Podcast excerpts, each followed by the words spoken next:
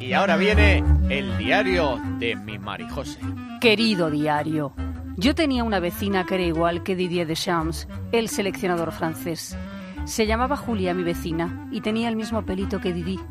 A Didi le faltan nada más que unas mechitas violeta para poder ir a merendar con las amigas a una cafetería con barrita baja. Yo miro a Deschamps y veo a mi vecina Julia. Cuando las cámaras dirigen sus objetivos al banquillo de los franceses, yo grito, mira mi Julita. Pues ni aún así, ni que juegue Antoine ni Lucas, no puedo ir con Francia, que no hay nada más pesado que el vecino de arriba. Esta noche querrás que gane Croacia, ¿no? Te pega más con ese carácter que tienes de schnauzer enano, Navarro.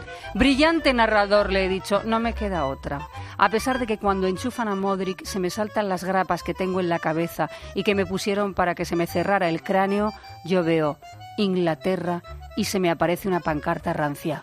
Gibraltar español. Me pongo de un facha. Ahora, para pancarta bonita la que apareció en un fondo anoche, en el Belgique France. Gaby 14 eterno capitán.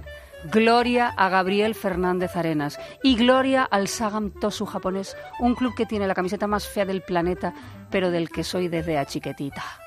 Esa combinación de colores de mierda los va a mejorar mi Fernando Torres con solo ponérsela. Y de lo de Cristiano Ronaldo no vas a decir nada, Reinita. Pues que en el fondo le vas a echar de menos. Ay, es qué pena me da que se vaya. Yo hubiera firmado porque siempre estuviera donde estaba. Nos daba tantos buenos momentos, lo pasábamos tan bien, era tanta la vergüenza ajena y tanta la risa al acercarnos a la fotocopiadora, dar dos pasos hacia atrás y poner cara de estar haciendo de vientre. Bueno, Tota, que yo ya lo que quiero es que los partidos que le quedan al Mundial, como dijo el músico argentino Iván Noble, se definan por penaltis, contrifulcas, trompadas y tres expulsados por equipo. Y Gibraltar español. ¡Ay, de verdad! ¡Qué asco!